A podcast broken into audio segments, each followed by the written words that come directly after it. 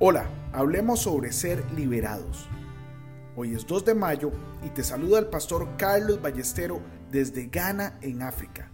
Como todos los días, yo le oro al Señor para que ponga en nosotros un corazón puro y su presencia nunca, nunca se aleje de nosotros. En Juan, capítulo 8, versículo 32, Jesús dijo, y conoceréis la verdad, y la verdad os hará libres. Hoy te quiero recomendar leer y meditar en Marcos capítulo, capítulo 5 del versículo 1 al 20. En este pasaje leemos la historia de un hombre que estaba poseído por un demonio, pero Jesús lo liberó de esa posesión. Este hombre había estado sufriendo durante mucho tiempo y nadie podía ayudarlo, pero cuando se encontró con Jesús todo cambió. Jesús lo liberó de los demonios y le devolvió su vida. Jesús también nos dice en Juan 8, versículo 32, y conoceréis la verdad y la verdad os hará libres. La verdad es que Jesús es el único que puede liberarnos del pecado y de la opresión del enemigo.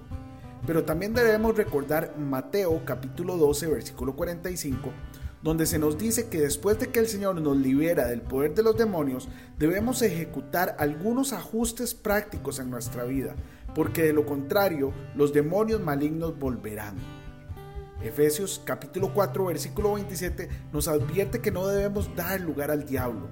Esto significa que debemos evitar las malas compañías, el alcohol, las drogas, la fornicación, la murmuración y la rebeldía contra las autoridades y contra Dios.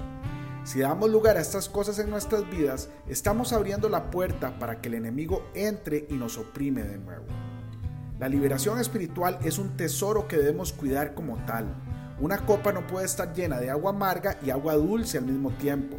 Del mismo modo, no podemos permitir que el pecado y la opresión del enemigo coexistan con nuestra liberación espiritual. Debemos cuidar nuestra libertad en Cristo y mantenernos alejados de cualquier cosa que pueda llevarnos de regreso a la esclavitud del pecado. En Romanos 6:18 se nos dice que habiendo sido liberados del pecado, os hicisteis siervos de la justicia.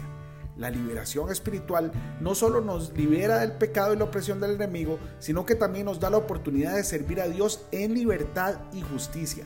Somos llamados a vivir en libertad y ser un ejemplo para los demás de lo que significa vivir en la libertad de Cristo. No permitamos que el enemigo vuelva a tomar control de nuestras vidas. Permanezcamos firmes en nuestra fe en Jesús y mantengámonos alejados de todo lo que pueda llevarnos de regreso a la esclavitud del pecado. Hoy bendigo tu vida en el nombre de nuestro Señor Jesucristo. Amén y amén.